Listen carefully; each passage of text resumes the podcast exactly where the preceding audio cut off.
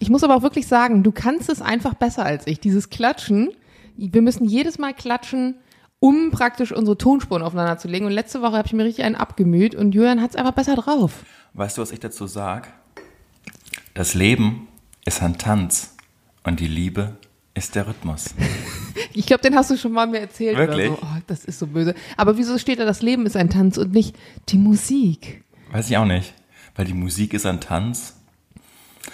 Naja, aber ich habe mal geschaut, die haben über, die haben fast zwei Millionen Follower auf Facebook. Ja, alle gut gekauft. Ich kann auch zwei Millionen Follower haben. Habe ich erst gestern mit Freunden nämlich ein Gespräch drüber geführt, warum ich so wenig oder verhältnismäßig wenig Follower habe im Vergleich zu vielen anderen, obwohl ich so viel mache und, Zitat meine Freundin, so ein qualitativ hochwertigen Content liefer. Da Ja. habe ich auch gesagt, ja, ich kaufe halt keine. Aber das ist mir auch aufgefallen, dass du hast ja immer noch viel Follower, aber so, seitdem ich dich kenne, war da jetzt kein großer Wachstum. Sprung mehr, ne? Ich lösche auch, äh, muss ich dazu sagen, echt jeden Tag diese Bots raus. Du hast wirklich jeden Tag irgendwelche Bots und Fake-Konten, die dich abonnieren. Aber am Ende des Tages ähm, sind die halt einfach ein negativer Einfluss auf die Statistik, die meiner Meinung nach wichtig ist, weil natürlich kannst du da oben äh, 250.000 stehen haben oder 500.000, aber wenn du dir die Insights am Ende anschaust und zu einem Kunden schicken musst und du hast dann nur einen Deutschland-Einteil von 40, 30 oder noch weniger Prozent, dann bringt dir das in der Bezahlung hinterher auch nichts oder wenn du irgendwie Werbepartner hast. Und man muss auch dazu sagen, gerade so jetzt in den letzten ähm, Jahren, dass wenn du jetzt beispielsweise eine Million Follower hast und einen gewissen Preis aufrufen musst für ein Paket, was du verkaufst, der Preis natürlich diesen eine Million Followern entspricht und bei 250.000 natürlich der Preis geringer ist, aber viel mehr Kunden bereit sind, einen geringeren Preis auszugeben. Das heißt, am Ende im Monat habe ich vielleicht 30 Kunden, die mir Summe X zahlen und andere, die vielleicht eine Million Follower haben, haben aber nur fünf Kunden. Die zahlen zwar eine höhere Summe, aber am Ende des Tages kommt bei mir trotzdem mehr raus. Ähm, von daher, ich finde es gar nicht so dramatisch. Ich will aber kurz was vorlesen Ja, von einer vor. unserer Followerinnen beziehungsweise Hörerinnen. Eine ganz tolle, süße ähm, Bewertung. Hat sich richtig, die hat richtig was geschrieben. Und zwar schreibt sie, die hat uns fünf Sterne gegeben. Also das, was du auch immer sagst, jetzt richtig gemacht bei Apple Podcast. Bis jetzt kam ich noch nicht dazu, jede Folge zu hören. Aber das, was ich bis jetzt gehört habe, ist einfach mega unterhaltsam. Jede Folge ist meine Lieblingsfolge. Wobei ich sagen muss, dass die Folge mit Lukas am besten fand. Nichts gegen Julian.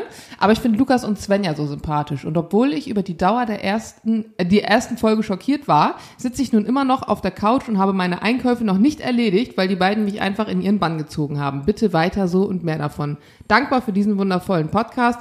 Bin sonst eher so der Typ Bild und Ton, aber das ist echt mein einziger Podcast, den ich höre. Das ist sehr, das ist natürlich sweet bitter für mich, Ja, aber ne? Ich Aber, glaube, ähm, äh, nee, vielen Dank. Wir freuen uns immer ganz arg über solche Bewertungen.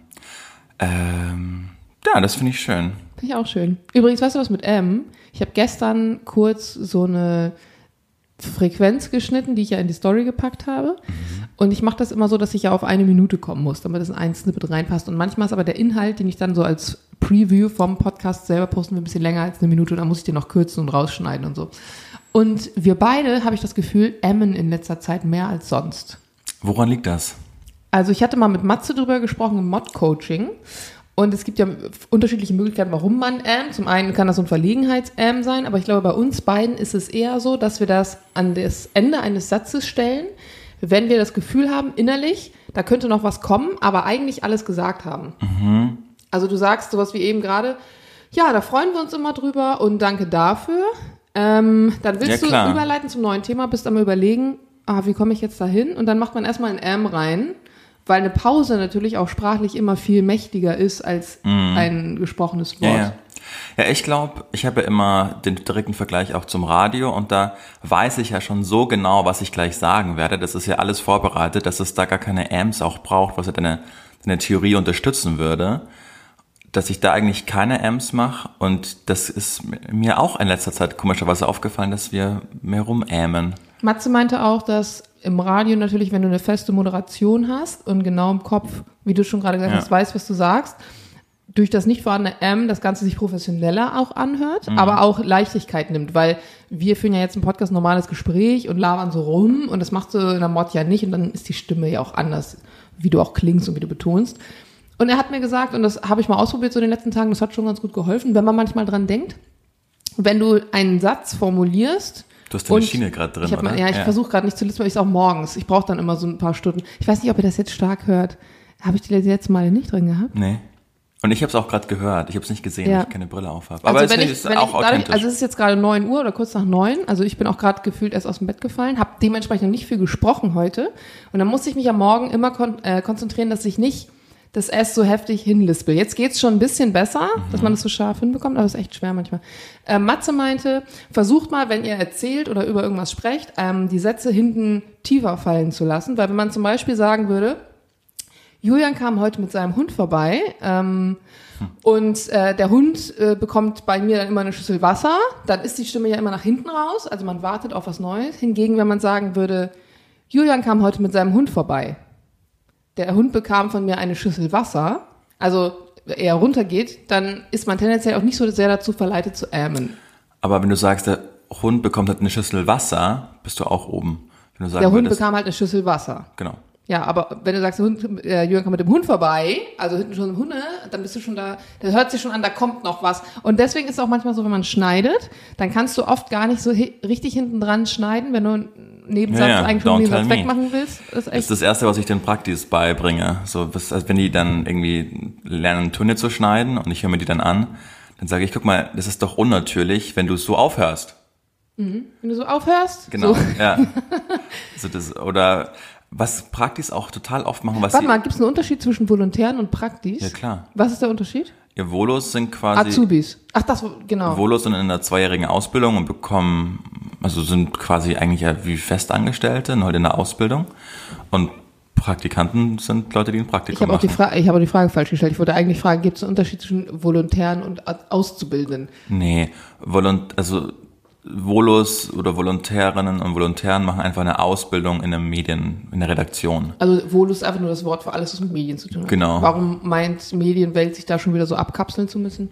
Und extra I don't know. bekommen Ich weiß auch nicht, woher das Wort Volontariat kommt. Also eigentlich ist ja, Das kommt ist ja, 100 Pro Latein, Volontiere. Das heißt Ja, genau, bestimmt irgendwie- freiwillig. Ah ja, hier siehst du. ja, ja, aber es ist ja, also man macht das ja nicht, man, also man, man würde ja auch eine Ausbildung freiwillig machen. Also das ist ja quasi genau Ja, das ich kenne aber eigentlich Volontäre als zum Beispiel freiwillige Helfer auch. Wenn du sagst, ich war Volontär Ja, in, sowieso, sind das oftmals auch Leute, die, keine Ahnung, Wir haben einen ganz, wir haben einen ganz komischen Anfang. Wir reden schon fast acht Minuten und haben noch nicht mal die Leute begrüßt. habe ich auch gerade gedacht.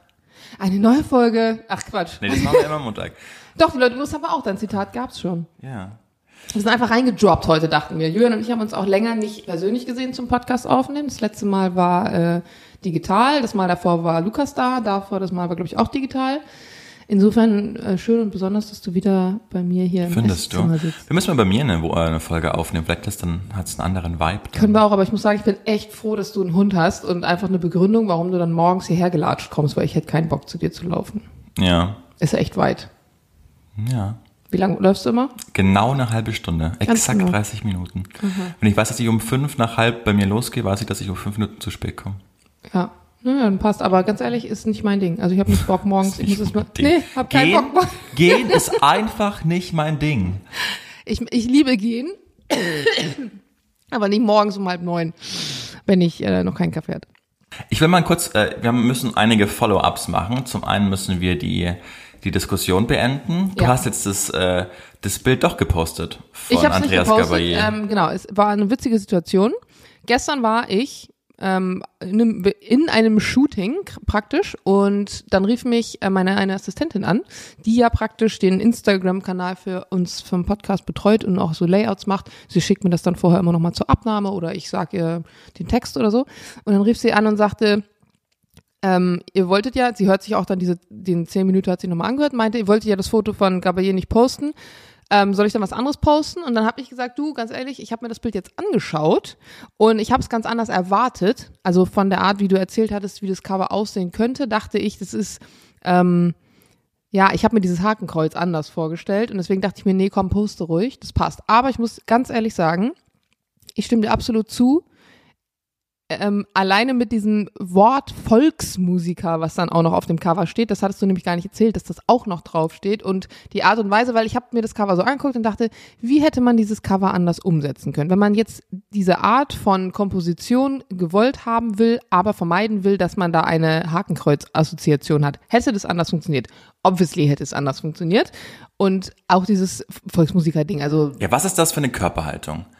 Also ja, ich weiß schon, das ist diese Rock'n'Roll-Körperhaltung. Weißt du, wenn du so nach vorne, so diesen Koffer oder was er da in der Hand hat und so schwingst und nach hinten so dein Bein, aber du hättest es halt 100 pro anders machen Genau. können. Auch Das der Winkel, war- so leicht von der Seite, Ja. damit man das Bein, also Das war reine Koketterie, hat sich ja auch nie davon richtig distanziert und das ging ja dann auch so weit, also wir führen die Diskussion ja viel zu spät, die wurde ja schon diskutiert Ja. medial und dann haben sich halt auch so, also ist halt so AfD-Politiker halt völlig mit ihm solidarisiert und haben das halt auch so nachgetanzt und so und da weißt du ja schon, also ne, okay. und ja, ich habe den einmal kennengelernt bei Antenne Bayern damals und ich war total überrascht, weil der war so unsicher.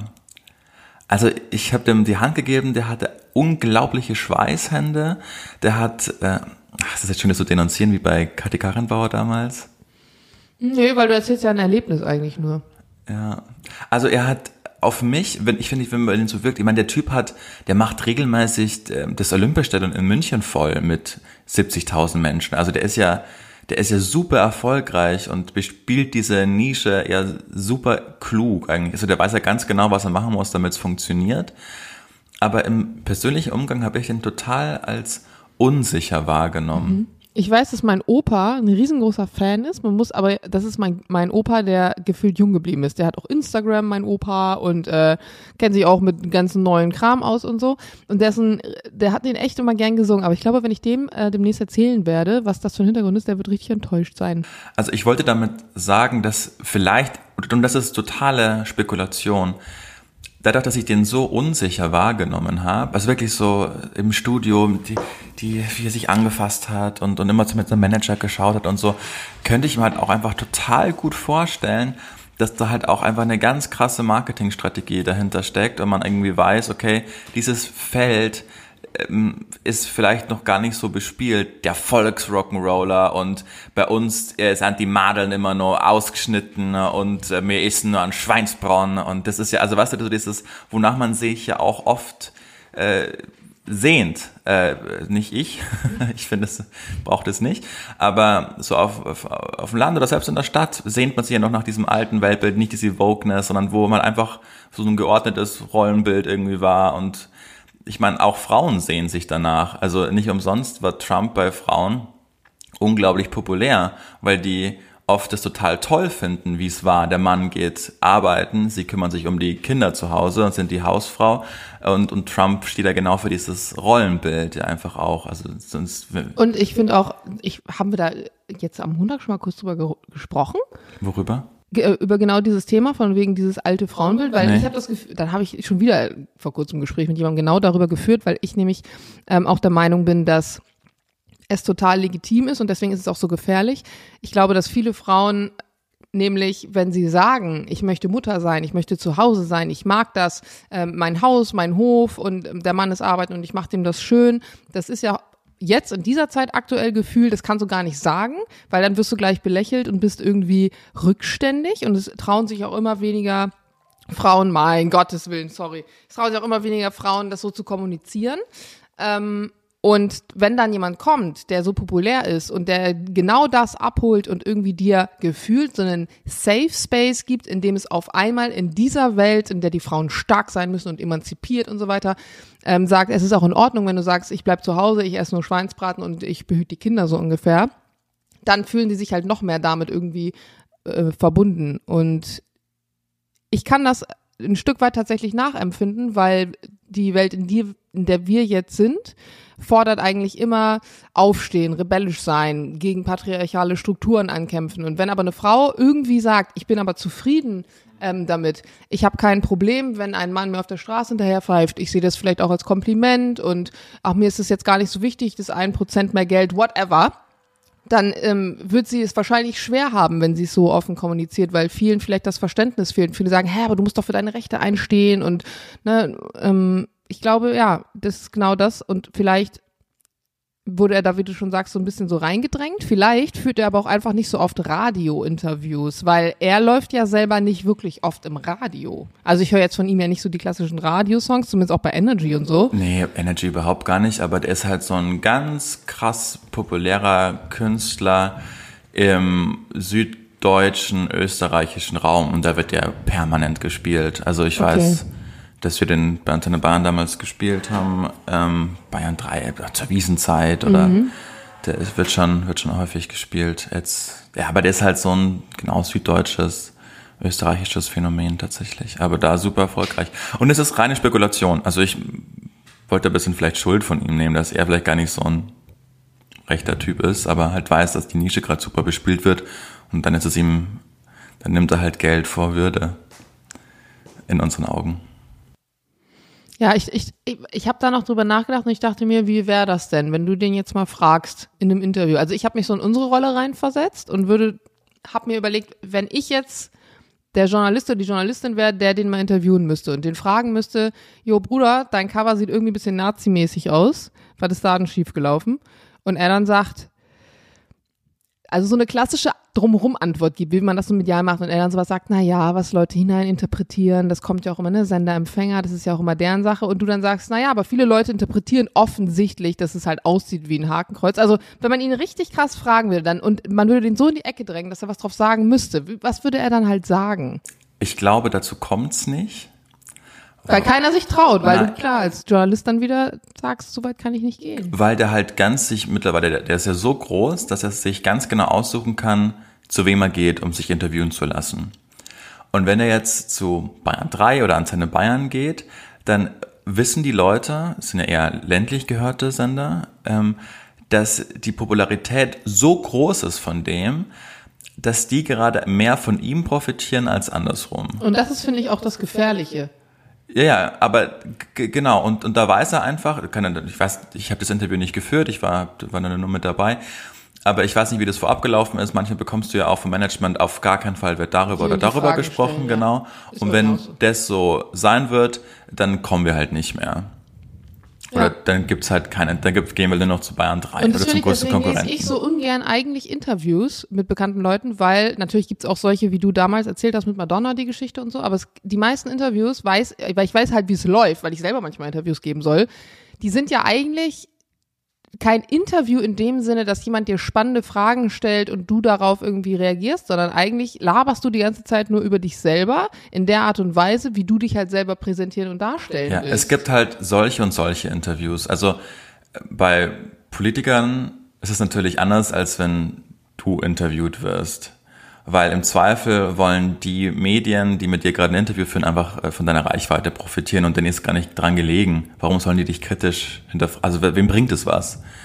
Du bist ja kein Finn Kliman, der gerade... Nee, aber ich meine jetzt in Bezug auf alle Leute, die Reichweite haben. Also Politiker haben ja in der Regel keine Reichweite. Die haben eine gewisse Macht und eine Stellung, aber die bringen ja jetzt nichts für irgendwelche Brand Awareness oder so. Aber jeder, der Sänger ist, Schauspieler ist, was weiß ich, jeder, der irgendwie eine gewisse Popularität hat und eine große Fangemeinschaft, den brauchst du eigentlich kaum noch interviewen, weil am Ende des Tages kommt sowieso was Weichgespültes raus, was er für sich der Meinung ist oder das Management dann, was er halt antworten kann. Aber der wird ja niemals, wenn du den jetzt irgendeine Frage stellst, aus der Tiefe seiner Seele antworten, wenn er der Meinung ist, es könnte mich in einem negativen Licht darstellen. Nee, und hat sich natürlich auch durch Social Media brutal alles geändert. Ne? Weil früher, ähm, als es als es noch nicht gab, äh, auch gutes Beispiel zum Beispiel ähm, Fußballvereine und Fußballinterviews. Also früher hattest, haben halt Journalisten noch einen ganz engen Draht irgendwie zu Fußballvereinen gehabt oder vor Dingen zu den Spielern und dann ist mir wieder was durchgesickert und es hat was um Geben und Nehmen, weil man wusste, okay, dann gibt der, der die Bild wieder eine 2 bei der Spieltagsbewertung, dann bist du wieder auf, äh, im Kurs und dagegen gibt aber der Spieler irgendwelche Interna weiter. Mittlerweile haben aber alle Fußballvereine ihre eigene Social-Media-Seite, ihren eigenen TV-Sender.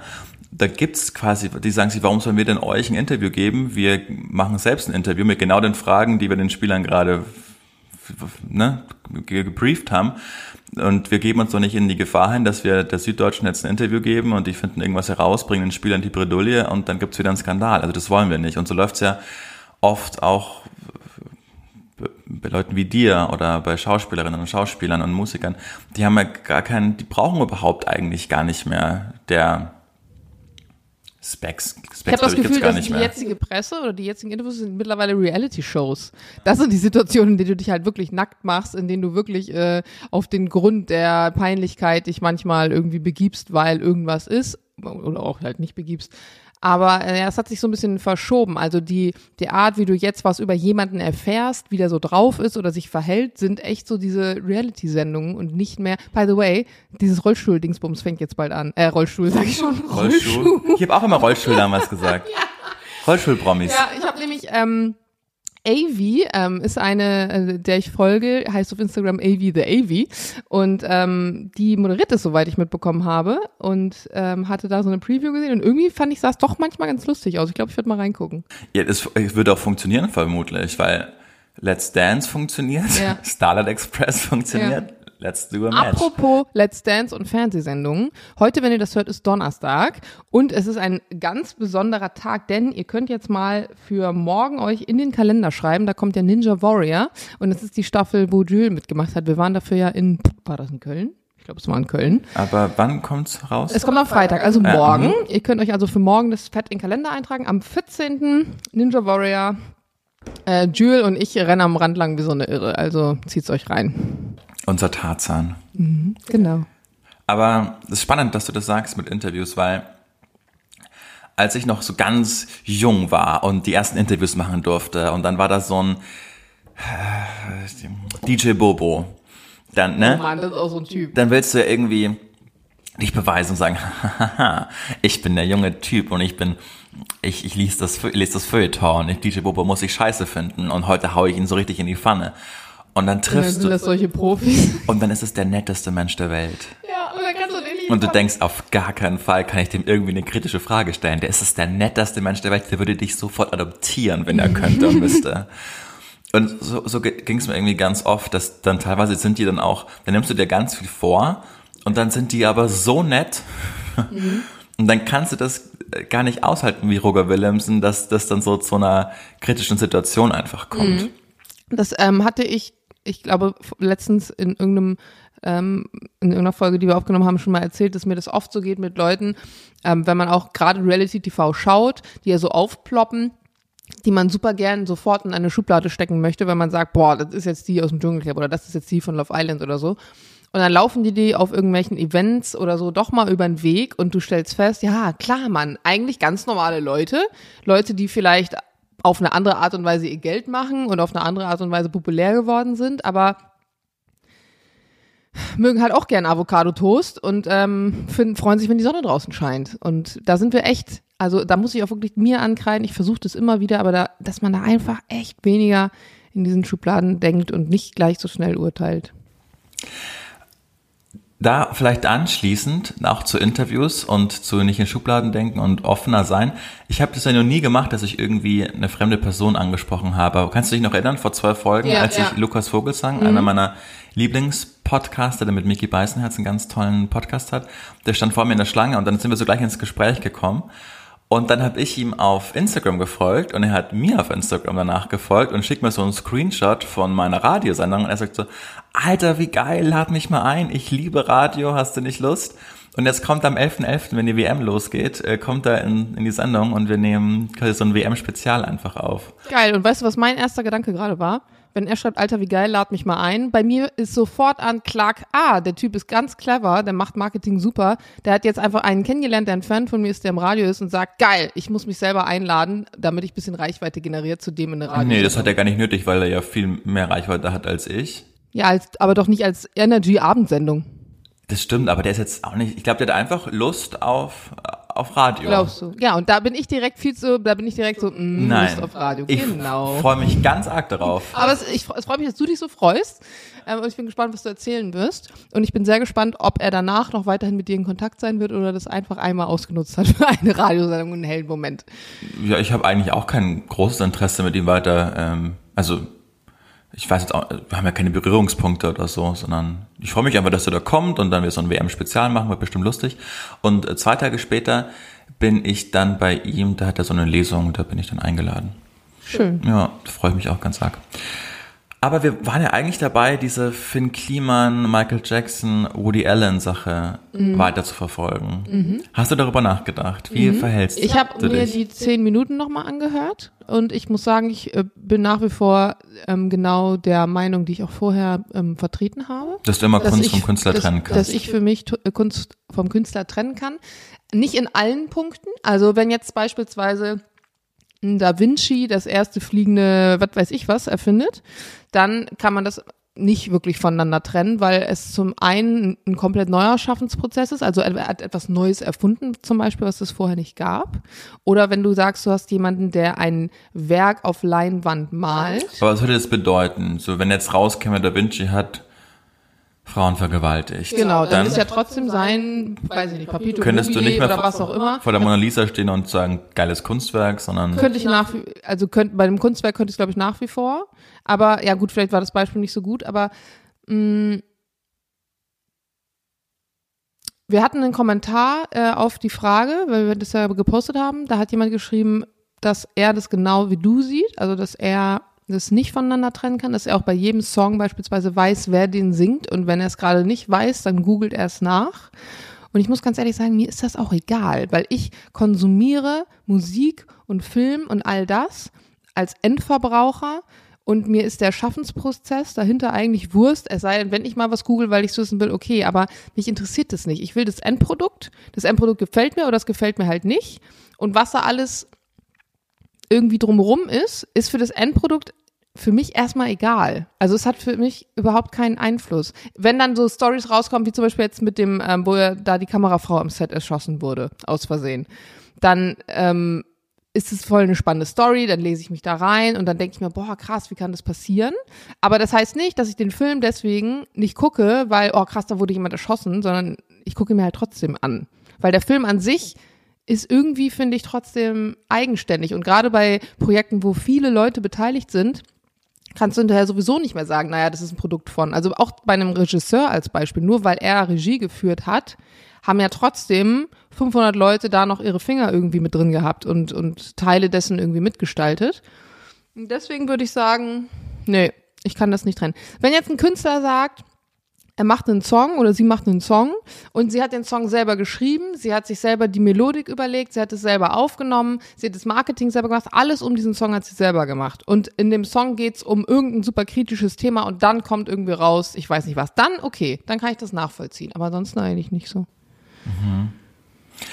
Ich habe das mit mir so ausgemacht, wenn ich zum Beispiel wüsste, ich würde jetzt Woody Allen finanziell unterstützen, weil ich jetzt in das, in das Stück gehe und ich fordere damit seine, seine Masche, dann sehe ich da eine klare Grenze.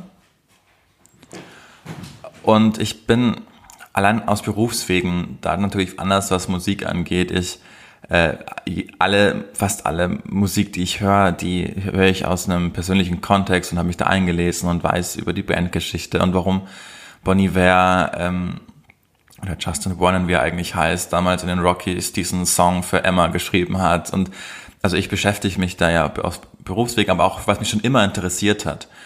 Und wenn ich weiß, dass Finn Kliman den Song zu Hause, was seine Freundin Franzi ähm, geschrieben hat und gesungen hat und ich irgendwie damit auch so eine persönliche Geschichte verbinde, dann kann ich den irgendwie alleine nicht mehr hören, weil ich das, weil ich den Song auch so toll fand aufgrund seiner Geschichte. Weil ich mir irgendwie dachte, ach wie toll, dann ist der immer weg und, und die sieht ihn nie und das seit zehn Jahren und das sagt immer, ich tritt bald kürzer und macht's doch nicht und dann denke ich mir, okay, wie muss das gewesen sein, als er zum aller oder als sie zum allerersten Mal diesen Song gehört hat, wo es irgendwie heißt, ähm, ich wollte nur sagen, ich komme gern nach Hause und du bist mein Zuhause und ich bin riesig, aber du bist viel größer als ich. Alles jetzt, alles wichtig, aber nichts ist wichtiger. Ich kenne nicht ganz auswendig. Hat er den dann selber geschrieben? Ja. Und dann zerstört das alles, weil ich habe dieses, ich, ich höre diesen Song und dann habe ich das Bild im Kopf und ich mich berührt die Geschichte und dann weiß ich aber irgendwie, dass, dass der Typ gar nicht so toll ist, wie ich ihn immer Weißt du, halte. was ich kann das so total nachvollziehen, so wie emotional du mir das auch gerade erzählst. Aber das Ding ist, ich denke mir, du, du hast es halt nicht. ich denke mir so, er hat jetzt irgendwie Maskendeals gemacht, aber trotzdem kann er einen Mensch lieben und trotzdem kann er halt dem Mensch sagen, du bist mein Zuhause. Und auch wenn er vielleicht viele falsche und schlechte Entscheidungen getroffen hat, und das, was ich jetzt sage, soll das gar nicht relativieren, in keinster Weise, trotzdem darf er oder kann er ja offensichtlich äh, Liebe empfinden und Zuneigung und darüber einen Song schreiben. Und wenn der Song dich berührt, dann würde ich mir eher denken, ey, wie scheiße ist denn das? Ich habe irgendwie eine spezielle Bindung zu diesem Song oder eine eigene Geschichte. Ich will mir die aber gar nicht kaputt machen lassen davon, dass jetzt rauskommt, dass der Typ komische Entscheidungen, moralisch verwerfliche Entscheidungen getroffen hat. I know, aber um jetzt MTV zu paraphrasieren, Musik ist immer Emotion und Emotion ist immer irrational. Und ich kann nichts dafür, dass ich das in dem Moment fühle. Ja. Ja, ich finde es voll spannend, weil ich mich dann so frage, wie hast du deine Kindheit mit so Kinderliedern und so verbracht? Gab es Kinderlieder in deiner Kindheit? Nicht, dass ich wüsste. Nee. Ich hab schon immer, schon immer die Musik meiner Eltern irgendwie gehört. Mein Papa war so ein riesen Roxette und Andrea Bocelli-Fan. Okay. wow. ich die auch immer gehört. Also ich merke das jetzt mit Anton, wenn es wieder so Kinder-CDs gibt. Es gibt ja immer noch die ganzen alten Klassiker und da kommt so viel bei mir wieder hoch, weil ich habe extrem viel so Kinderlieder gehört. Ich hatte auch massenweise Kassetten und später auch massenweise CDs und ähm, alle Sachen, also ob das jetzt eine Weihnachtsbäckerei ist oder unser Staubsauger oder unsere Waschmaschine oder was weiß ich, was alles für Songs gibt. Kennst du dieses ähm, Lied ähm, in einen Haarung, jung und stramm, 2, 3, 4, Sittata, Tiralala. Wie kann man diesen Song nicht kennen? Mit der ollen Flunder. Das sind so, das sind so richtige Klassiker. Also wenn, gefühlt, wenn ich die auf Instagram manchmal dann teile oder so, dann alle sagen, oh mein Gott, krass, wieder die Erinnerung hochgeholt. Und ich glaube, deswegen geht's eher so, also bei mir zumindest geht's so um den Inhalt. Und wer das jetzt gesungen hat oder welche Kinder dabei waren oder wer die Melodie, ist mir halt scheißegal, weil ich mag halt den Song. Nee, da sind wir Da sind wir grundverschieden. komplett verschieden. Also, äh, Aber ich finde Auch auf- auch- auch spannend. Trotzdem. Ja, auch auf die Gefahr, dass ich mich jetzt äh, total blamier. Aber, nein, nicht blamier, aber als ich in der Grundschule war, so in der vierten Klasse, ist Tokyo Hotel aufgekommen. Mhm. Und das war ja so, das, da hatte man ja noch nie erlebt und irgendwie der ganze Pausenhof hat es irgendwie gesungen oder so. Mhm. So, wenn ich irgendwie ein Kind denke, dann ist das mein, mein Soundtrack irgendwie. Oder als ich, Das war aber spät, es muss später gewesen sein. Weil, 2005, das da war ich muss- zehn. ja, da warst du nicht in der vierten Klasse. Oder in der fünften Klasse. Ja, fünfte, sechste, glaube ich, so kam das. Aber Mit zehn ist man in der f- fünften Klasse, genau. Ja, ist also, ist egal. Ja. Genau. Und dann hatte ich das so eine kurze Phase, wo ich irgendwie das so faszinierend fand, wie Tokyo Hotel einfach auf die Massen gewirkt hat. Mhm. Also, dass die einen die so gehasst haben und die anderen so geliebt. Das ist ja aber bei, meistens bei erfolgreichen Leuten so. Und es Ja. gab immer Und die waren halt 15 da, ne? Das ist halt Ja. so krass Es gab einen einfach. Gegenpart, das ist nämlich As5 gewesen. Ja. Und du warst immer Team. Ich war nämlich auch Tokyo Hotel Fan. Und es gab welche, die waren As5-Fan. Und dann musstest du dir überlegen, mit wem spiele ich jetzt in der Pause. Das, waren große Wahnsinn? Entscheidungen, die damals getroffen wurden. Das Witzige ist, die kommen ja aus Magdeburg. Und der eine Drummer ist befreundet mit ähm, einem, einem Kumpel von Jules. Ich weiß aber nie, ob der Gustav oder Georg heißt. Einer von Es den gibt beiden. beides. Ja, ja, ach so, ah ja. Ja, es gibt einen Gustav und es gibt einen Georg. Georg ist der, der äh, Bass spielt und Gustav ist der, der am Schlagzeug Das sitzt. war der, der kleine Dickere, oder? Dick ist er, glaube ich, nicht. Nee? nee. Oder aber er so ein bisschen Also dick kleiner. sind die, glaube ich, ich glaube, weil er sitzt, vielleicht wirkt er dick, aber eigentlich ist er nicht dick, soweit ich weiß. Und ähm, das ist total krass, also ohne jetzt hier so super krass aus dem Nähkästchen plaudern zu wollen, aber eine Zeit lang war das so, der konnte nicht vor die Tür gehen. Die mussten wirklich, wenn der mit dem Fahrrad irgendwo hinfahren wollte, weil der viel Rennrad auch gefahren ist und so, ähm, mussten die so Phasen abpassen, wenn gerade niemand das Haus belagert hat und so. Und ich glaube, das macht halt auch, es muss so super krass irgendwas mit dir machen. Also Ich habe jedes, wenn das äh, Leute interessieren, es gibt eine ganz tolle Arte-Doku, die habe ich nämlich gesehen vor zwei oder drei Jahren über Tokyo Hotel. Ein Zweiteiler Hinter der Welt, glaube ich, so hieß die. Und das ist genau wie du sagst, da kam da irgendwie auch vor. Und es war ja so, dass Tom und Bill, die ja äh, in Hamburg dann gewohnt haben, äh, dann ist bei denen eingebrochen worden, weil da so krasse Stalker halt die ganze Zeit waren und die haben vor den, vor den Haus kampiert und irgendwann sind die angebrochen und dann haben sie gesagt, okay, so kann es halt nicht mehr weitergehen. Da waren die halt Anfang 20, muss man sich überlegen, ne? Ja. Und dann sind sie halt nach LA gegangen. gegangen. Und während die anderen, Georg und Gustav, die führen ja eigentlich in Magdeburg immer noch so ein sehr bürgerliches Leben und Mhm. Tom meinte dann auch so, ey, was wir damals an Platten verkauft haben und deren Lebensstil, das reicht halt für drei Leben. so, Ja, weißt ja, du? aber man muss auch sagen, die sind ja nicht gleich beteiligt. Also es kriegt ja nicht jeder den gleichen Anteil an Geld. Okay, das war. Aber ich da, da darf ich, glaube ich, keine, ich weiß gar nicht, ob ich dann hier Leute jetzt sind Problematiken. Deswegen, also die sind nicht, also äh, Bill und Tom sind sozusagen die, wie die. Frontmänner. Ja, aber das ist ja auch irgendwie nehmen auch- verdient auch ein genau, bisschen. Die So, das auch sieht man ja auch überall, Im ne? Großteil, genau, und bei den anderen beiden halt nicht. Und ich glaube, weiß gar nicht, ob die mit nach LA hätten kommen können oder however. Ähm, aber es ist, also genau wie du sagst, super krass, dass es damals so diese Gemüter gespalten hat. Aber es ist ja ein bisschen bis mit heute mit anderen Themen so, wo man sich gefühlt positionieren muss.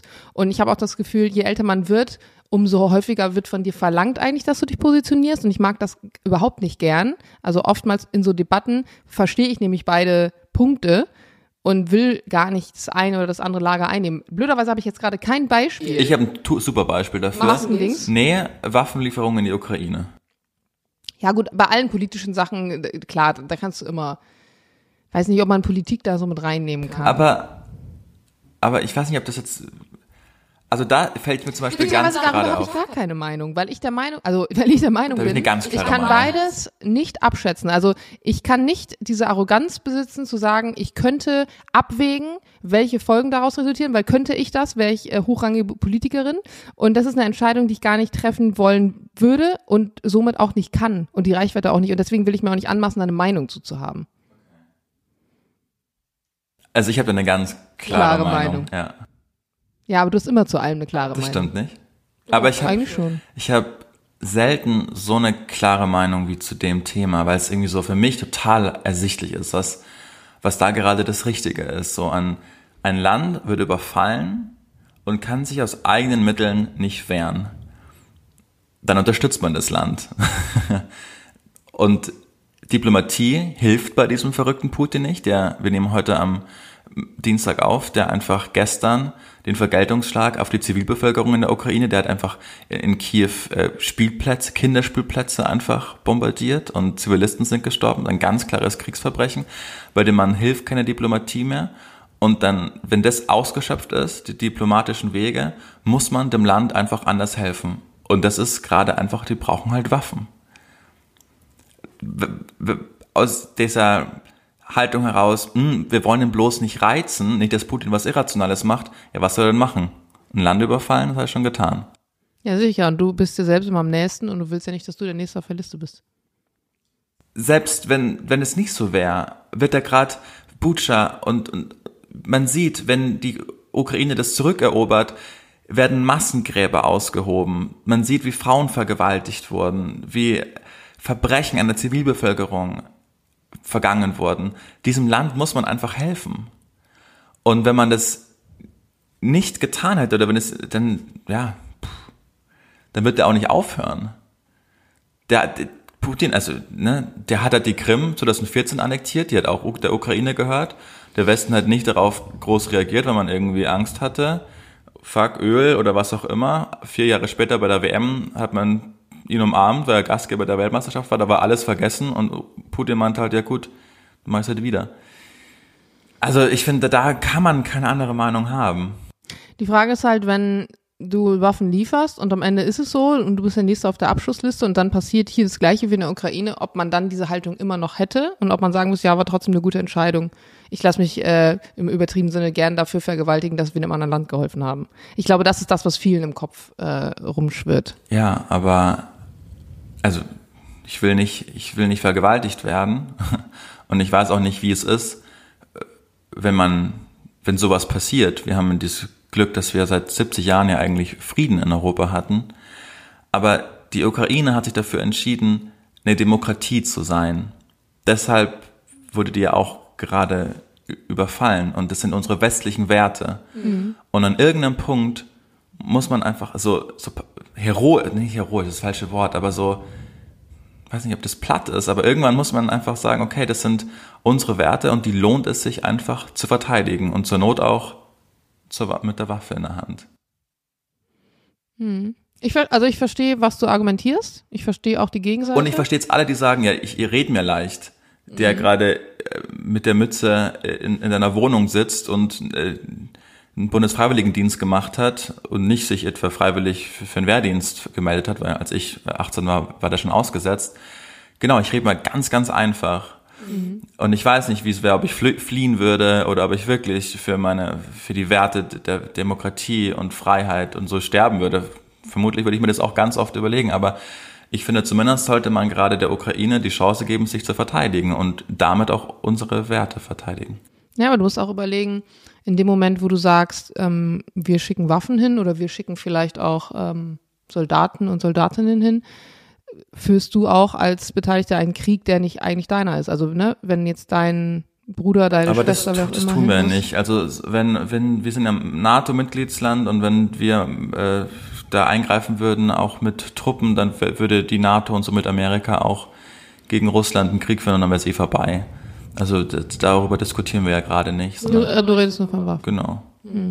Du meinst, ich habe das nur mit ich in der äh, Waffe, weil du meintest, ja scheiße, wenn wir jetzt Waffen und Panzer schicken, nicht, dass dann Putin eben auf die Idee kommt, Deutschland oder die, die NATO-Länder zu überfallen. Weil dann ist es ja, gibt es den berühmten Paragraph 4 oder 5, wenn ein Land angegriffen wird, das Mitgliedsstaat der NATO ist, wenn alle anderen ja Ja, das zur ist Hilfe ja ein. der Sinn. Deshalb nimmt man ja die Ukraine auch gerade nicht, die ja den Eil- Eilantrag gestellt haben, nicht in die NATO auf, sonst würde die westliche Welt die NATO gegen die gegen Russland einen Krieg führen. Ja, das war ja der ausschlaggebende Punkt, dass die Ukraine damals gesagt hat, wir würden gern und äh, Putin gesagt hat, äh, auf gar keinen Fall. Ja, ist ein Thema, ähm, was ich für einen Podcast echt schwierig finde, auch ohne ähm, Experten da an, an der Seite zu haben, aber ich äh, verstehe deine Argumentation und am Ende werden wir sehen, was passiert, weil wir beide können da eh nicht viel ausrichten. Also ich, ich versuche auch bei solchen Themen immer auf eine gewisse Art und Weise doch einen Abstand äh, zu halten. Nicht, weil es mich nicht berührt oder beschäftigt oder ich nicht drüber nachdenke, sondern weil ich mir nicht jedes Thema auf so eine Art und Weise zu eigen machen kann, weil ich oft das Gefühl habe, also, nee, falsch. Ja, das Ding ist auch mal, wenn ich jetzt sage, ich kann daran eh nichts ändern, dann ist es so. Ich werde da keine Änderung. So. Und dann ist es aber auch oft so, dass gesagt wird, naja, wir können nicht immer alle sagen, wir können da nichts dran ändern, weil wenn jeder was sagt, ich kann da nichts dran ändern, das ist so ein bisschen wie dieses ähm, Veganismus-Beispiel zum Beispiel, ne? Wenn jetzt jeder sagen würde, naja, ob ich jetzt das eine Schnitzel esse oder nicht, wird nichts dran ändern. Wenn aber jeder das sagt und jeder sagt, ich esse jetzt kein Schnitzel mehr, würde es schon was ändern. Aber in, in so einem politischen Fall, so, was willst du halt, was willst du halt machen? Wir, also genau, wir beide, ich glaube, du hast ja auch gespendet äh, an die Ukraine. Genau, das haben, das haben Ich wir. habe so einen äh, Flohmarkt damals gemacht. Wir hatten doch auch ähm, eine ukrainische Familie bei Genau. uns im Bochum. Wir haben einfach, äh, wir haben einfach einen, einen Betrag gespendet und dachten, so können wir gerade am besten helfen. Aber anders als bei Corona, wo ja wirklich jeder was ändern konnte. Es hatte einfach äh, in der Phase einen Unterschied gemacht, als es noch keinen Impfstoff gab, ob ich jetzt meine Oma besuche, nachdem ich auf einem illegalen Rave war, oder nicht.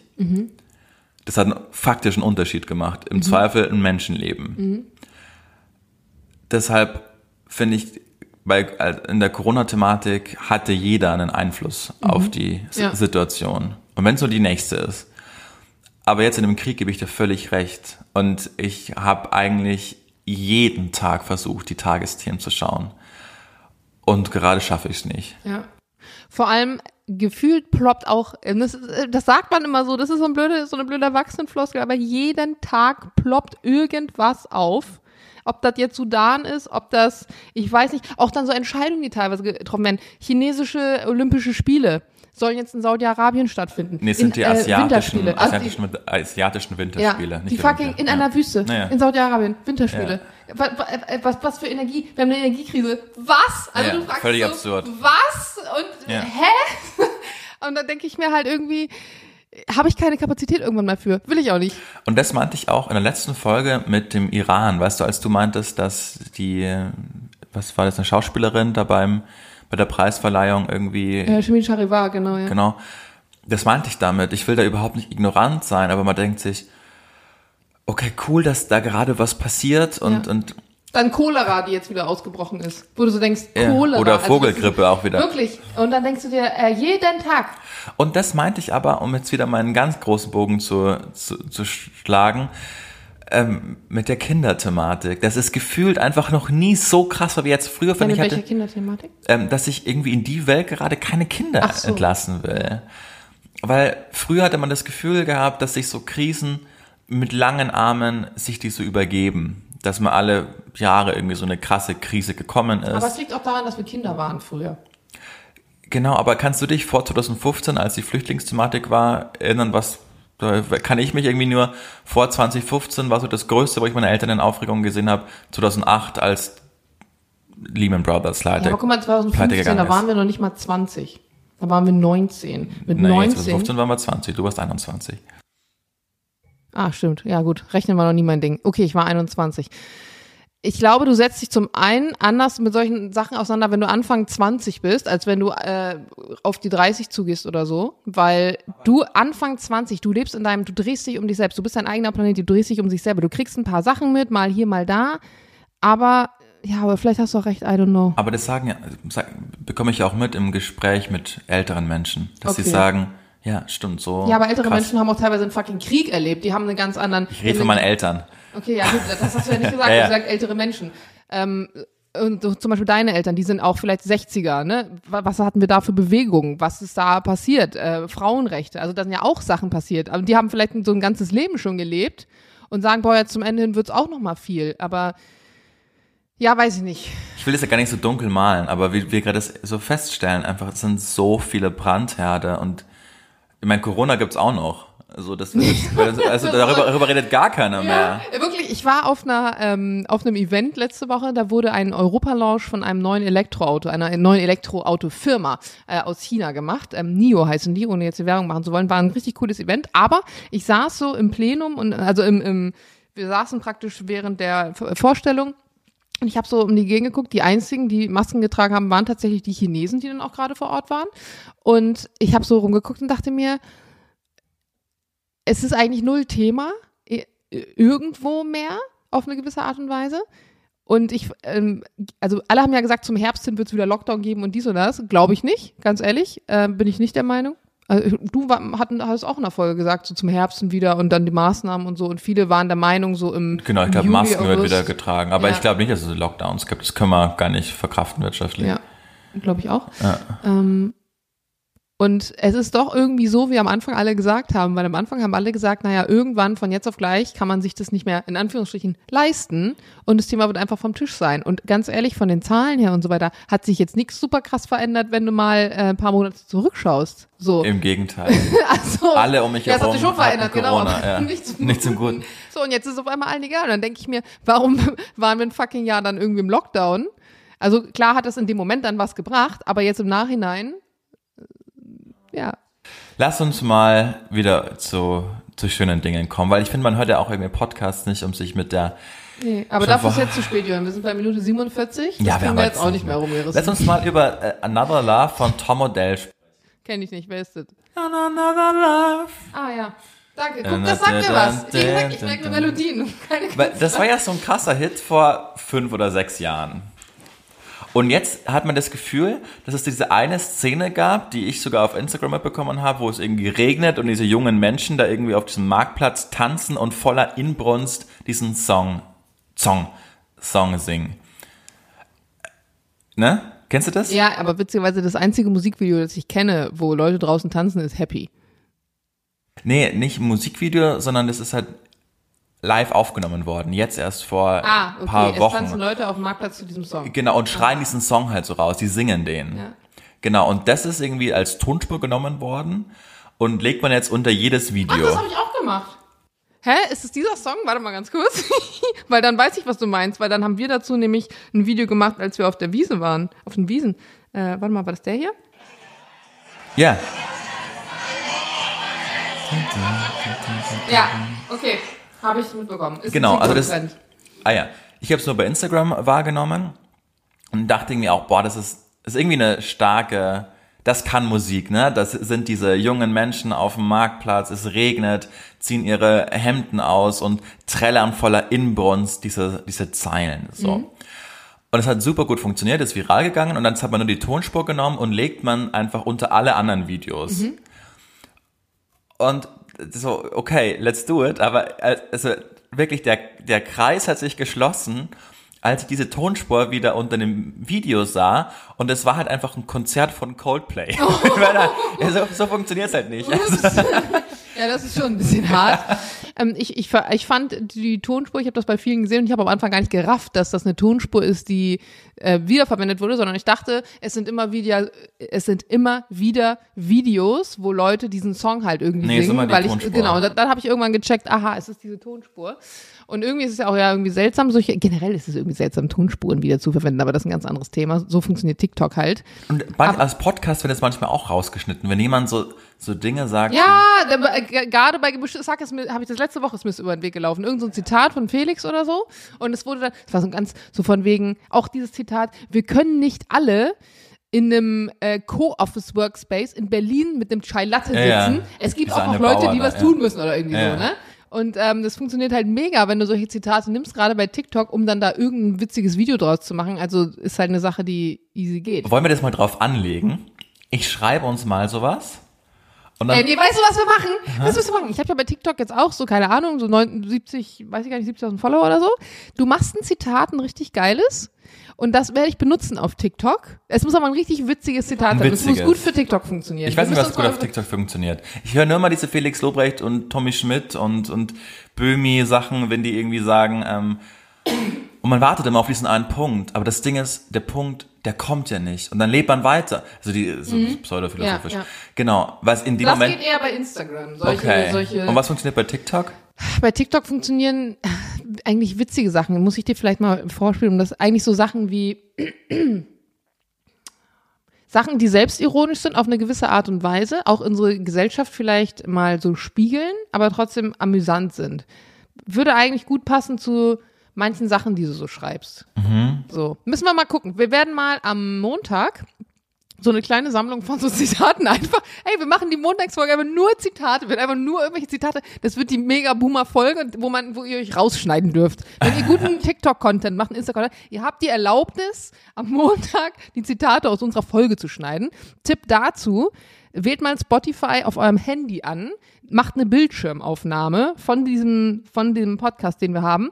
Dann könnt ihr mit der App InShot die Musik extrahieren aus diesem Video und dann habt ihr ganz easy unser Zitat. Dann könnt ihr das gerne unter eure TikToks legen. Aber Zitate, die wir dann raussuchen, oder wie? Oder die wir dann. Ja, nein, die wir selber machen, natürlich. Wenn wir die raussuchen, sind es ja nicht unsere. Ja, nicht deshalb, was dachte ich? Also müssen wir uns noch Ja. Zitate ausdenken. Müssen wir uns doch Zitate ausdenken. Wann machen wir das denn? Ich bin nächste Woche in Barcelona übrigens. Was machst du da? Die Stadt anschauen. Chillen. Warst du noch nie da, oder was? Nee. Was? Mhm. Ich war vor dir in Barcelona, das ist ja mal sel selten. Madrid Barcelona war ist ich, ganz cool, Valencia. weil da rennen Leute durch eine Altstadt, die aussieht wie Paris, mit Surfbrettern auf dem Kopf, weil sie surfen gehen wollen. Ja, ich habe auch nur das Beste von Barcelona gehört. Ich wollte eigentlich im Januar wollten wir hin, aber dann gab es einen Corona-Fall und deshalb jetzt Ja. holen wir das nach. Geil, do it. Finde ich sehr schön. Wo warst du überall in diesem Jahr bis jetzt? Wir waren ja Anfang des Jahres in Sri Lanka. Ähm, ich war auch einmal in Barcelona für diese Fashion Show zum Arbeiten. Ähm, genau, in Mailand jetzt vor kurzem. Ich war nicht so viel weg, habe ich das Gefühl dieses Jahr. Aber ich werde noch nach Kapstadt fliegen. Und Cool. zwar am 21. November. Irgendwie habe ich heute ganz oft das Gefühl, ich hätte dir Sachen schon erzählt. Habe ich dir das schon erzählt? Vielleicht führe ich einfach zu viele Gespräche mit, mit, mit Männern. Ich habe wirklich das Gefühl, dadurch, dass ich auch viele Bros habe und männliche Kumpels, manchmal ist es auch so, wenn ich zu Jill was sage, dann sage ich so, Lukas, äh, Julian, ah, weißt du, dann kommt man, geht man so die Reihe irgendwie durch und ähm, dann weiß ich immer gar nicht, wem ich was erzählt habe. Irgendwie ist es blöde. Geht dir das auch manchmal so, dass du nicht weißt, wem du was erzählt hast? Kannst du mal aufhören, da rumzu? Ich glaube, das ist voll nervig. Ich überlege, das ist mein Überleger-Move. Nee, eigentlich nicht so sehr. Ich weiß manchmal nicht, ob ich es dir im Podcast erzählt habe oder privat. Privat, ja. Manchmal erzähle ich halt auch Jill Sachen und er so, ja, ja, hast du mir erzählt, ich war schon dabei oder so. Und da habe ich dann, da vergesse ich dann, dass ich ihm das schon gesagt habe. Aber das ist auch eine Sache, die bei uns öfter ist, dass er sagt, ich höre nicht so gut zu. Und das ist wirklich so. Du hörst nicht so gut Ich zu. höre nicht so gut zu. Und um jetzt zum Ende vielleicht nochmal ein kurzes Thema aufzumachen, ich glaube, es liegt auch daran, dass, also wie man eigene Prioritäten ähm, äh, setzt. Und ich glaube, manchmal ist in dem Moment mein eigenes, mein eigener Stuff meine Priorität. Und dann habe ich nicht so viel Kapazität. Das hört sich richtig böse an, aber ich glaube, das muss man auch mal sagen, weil ich glaube, es vielen so geht. Gerade wenn du selbstständig bist vielleicht oder einen Job hast, wo es immer um Weiterentwicklung geht, wo du nicht montags ins Büro gehst, dann liegt da ein Stapel Arbeit und dann gehst du nach Hause und es passiert nichts mehr, sondern wo den ganzen Tag Prozesse stattfinden dann hast du manchmal nicht die, ähm, die Speicherkapazität einfach für Sachen von anderen. Und manchmal wünschte ich mir, es wäre dann anders oder versuche mir besonders gut Mühe zu geben. Aber ich merke auch oft, dass einfach dann der Speicher ausgeschöpft ist sozusagen. Das tut mir irgendwie dann auch leid. Und ich glaube, es ist auch wichtig, dass man darüber spricht und das reflektiert und so weiter. Aber ähm, ich glaube, das ist ein Problem, was viele haben, weil dieses der oder die hört nicht gut zu. Es hört, also bekomme ich zumindest immer wieder mit Okay. und merke auch bei mir selber, dass wenn ich frage, ah, wo bist du heute nochmal oder so, und ich weiß in dem Moment, er hat es mir wahrscheinlich schon gesagt, aber ich habe es mir einfach nicht gemerkt. Naja. Hm, Ich würde sagen, dass ich das früher bei meiner Ex-Freundin total hatte, weil mich die Sachen meistens auch nicht so interessiert haben, wie sie gesagt hat. Das klingt total hart. Ähm, aber es hat sich jetzt ähm, verändert. Ich finde es immer total spannend, weil meine Freundin und ich aus ganz anderen beruflichen Welten kommen.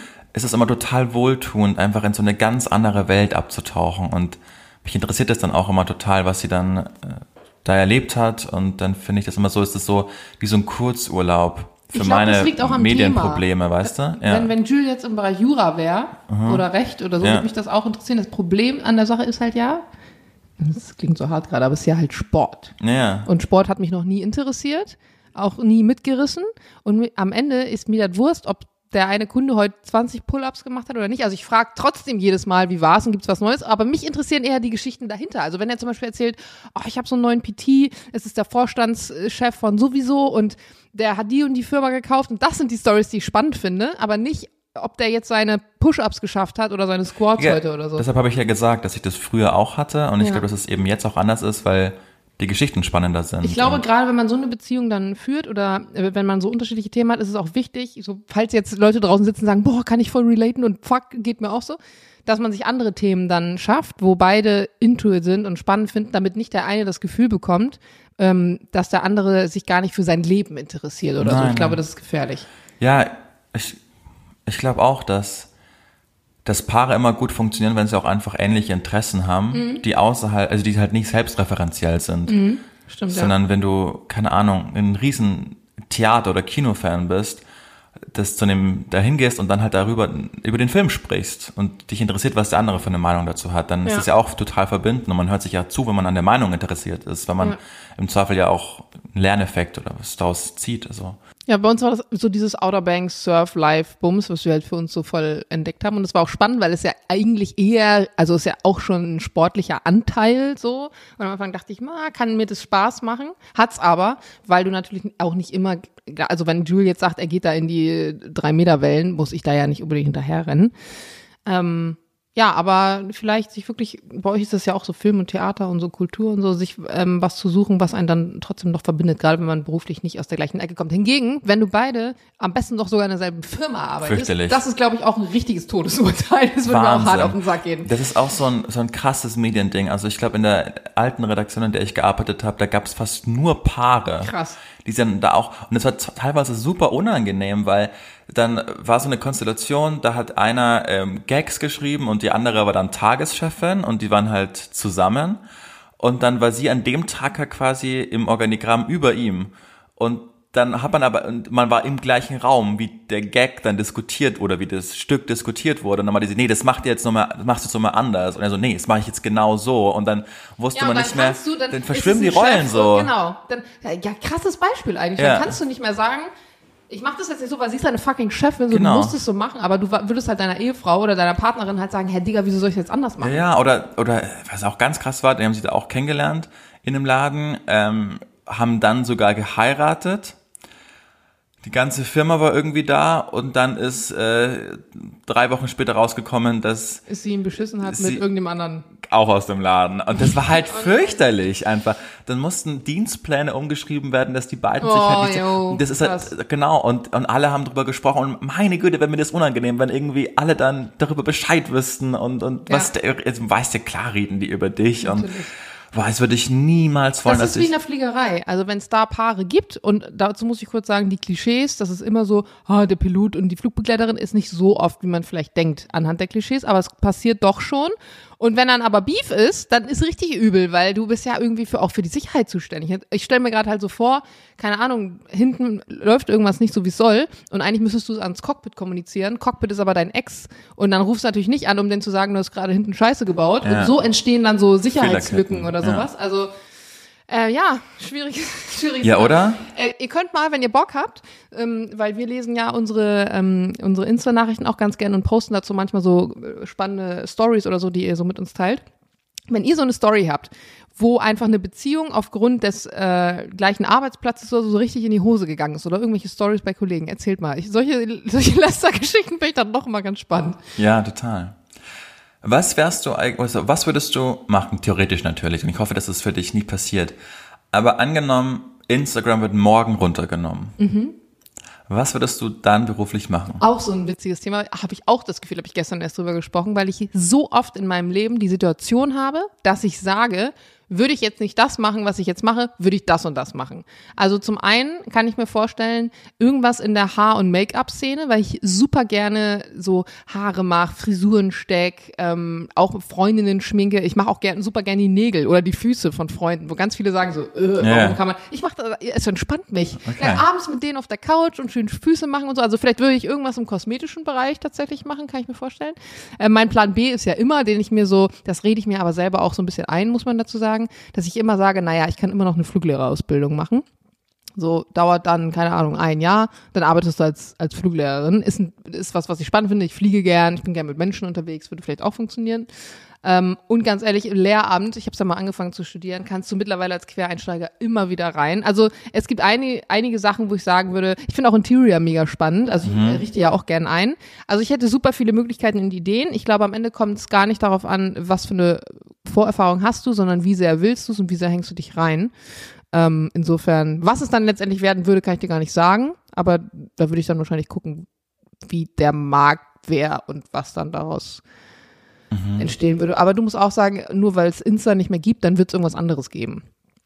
Und deswegen ist es auch ganz wichtig, eigentlich in unserer Branche, ich sage das immer wieder, auch für Leute, die jetzt vielleicht zuhören und selber irgendwie Social Media machen, macht euch nicht abhängig. Macht euch nicht abhängig von einer einzigen App, von einem einzigen Algorithmus, stellt euch breit auf und versucht möglichst viele Eisen gleichzeitig im Feuer zu haben. Gilt für alles, auch nicht von einem Sender abhängig machen zum Beispiel oder von einem Arbeitgeber oder sonst was, ne? Also ist immer, Ja. vor allem, wo du ja auch irgendwie an, an Zahlen gemessen wirst, Ja. äh, als, Stimmt. als Moderator Stimmt, wir werden beide so. eigentlich beruflich irgendwie auch an Zahlen gemessen. Ja, klar. Ja, spannend. Äh, aber noch, noch sind wir oben auf, Jana, noch. Noch läuft's. Zwei Filmempfehlungen oder Nicht-Empfehlungen. Ich habe mir ähm, Jurassic World Dominion angeschaut. Den gibt's jetzt auf Amazon, glaube ich. Äh, braucht, er, braucht er nicht anschauen. Toller Film, Elvis. Ähm, mit Tom Hanks. Ich weiß gar nicht, wen Elvis gespielt hat. So ein junger Schauspieler. Regisseur von Great Gatsby. Tolle Bildsprache. Wie, bei Great Gatsby auch so ganz lebendig, bunt. Ähm, schaut den gerne an. Äh. Serienempfehlung an dieser Stelle. Die Kaiserin, The Empress, Fun Fact dazu. Ach, über Sissy? Ich habe The Empress geguckt. Zieh mir dazu rein. Sind nur sechs Folgen, glaube ich. Habe ich innerhalb von zwei Tagen durchgesuchtet. Bin so auf Insta unterwegs, sehe so Influencer-Werbung für Die Kaiserin. Wie gesagt, ich habe The Empress geguckt. Denk mir so, ach, noch eine Serie mit sowas. Ich liebe ja so historische Hintergründe und so ein Gedöns. Ach, ist ja schön. Wann, wann kommt es denn raus? Ach ja, müsste schon bald online sein. Muss mir mal merken. Klick jetzt letztens bei in der Mediathek auf Die Kaiserin. Fängt auf einmal The Empress an, die ich schon geguckt habe. Ich denk so, hä? Ja, Bis mir klar wird, es ist die fucking gleiche Serie. Ja. Ich hab's nicht gerafft, weil das Anzeigebild war ein anderes. Ah, ja. Und ich denke mir die ganze Zeit so, hä, das kann wieso klicke ich dann da drauf, dann kommt was anderes, bis ich gecheckt habe. Ich habe diese Serie schon gesehen, nur mit einem anderen Titel, sozusagen mit der englischen Version. Ich habe mich so dumm gefühlt in dem Moment. Aber kann ich sehr empfehlen, sehr gute Serie, hat mich ähm, abgeholt. Die, die Konversationen sind manchmal ein bisschen zu ähm, zu modern und zu laissez-faire für die Zeit damals. Also es ist ganz anders aufgebaut als die damaligen Sissy-Filme, die ja wirklich auch in der Zeit entstanden sind, in der die Welt eine andere Welt war. Und du merkst halt jetzt, dass das natürlich eine moderne Regie ist und ein moderneres Storytelling. Manchmal ist es mir ein bisschen zu modern, weil ich mir überlege, 18 sowieso hat die safe nicht gesagt, halt's Maul oder sowas. Aber ansonsten, Doch. Fand ich, ansonsten fand ich schön, dass sie die Geschichte ganz anders erzählt haben. Okay. Stirbt Ja. sie zum Schluss nicht? Ähm, es wird eine, definitiv eine zweite Staffel geben. Okay, also es ist verstehe. keine Staffel, die in sich geschlossen ist. Ah, okay. Und dann wollte ich, als wir beide krank waren, Sophie und ich, haben wir einfach The is Money Tour angeschaut. Oh Und ich habe es wieder geliebt. Also ich finde den ja ganz toll, den Film. So Ja, ich mag super aber witzige wirklich, Gags. ich mag Bully Herbig, ich finde ihn so klasse. Ich habe damals, da gab es eine Sendung, ich glaube RTL oder Sat1, wo er gecastet hat für Vicky. Vicky, ja, ja. Ich habe das so gerne geguckt, weil ich den Typ einfach so witzig und unterhaltsam finde. Ja, der hat ja auch nur Erfolg. Also was für ein krasser Typ. Der hatte jetzt ähm, den Ballon, das war ja so ein so ein Thriller eigentlich, aufgrund der wahren Begebenheit, als in so eine ostdeutsche Familie mit so einem selbstgebastelten Hei- Heißluftballon über die Ja, Grenze ja, fliegen ja, wollte.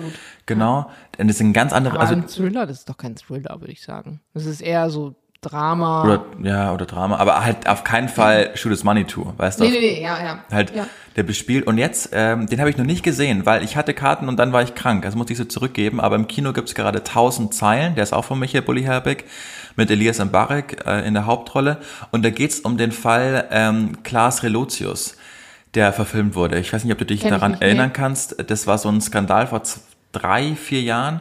Also so ein junger Journalist, der tausend Preise abgesahnt hat und dann ist rausgekommen, dass er halt die ganzen Reportagen sich alle nur ausgedacht hat ähm, dass sie ziemlich Hä? widerfahren Das sind. Es war ein riesen. Medienskandal damals, Krass. genau. Und äh, ich will ihn, ich kann ihn noch nicht empfehlen, aber ich will ihn anschauen, weil Michael Bulli-Herbig Regie, ich habe viel Gutes darüber ähm, gelesen und mich interessiert die Geschichte halt total, weil der Typ ist halt äh, ein begnadeter Schreiber, Ja, offensichtlich.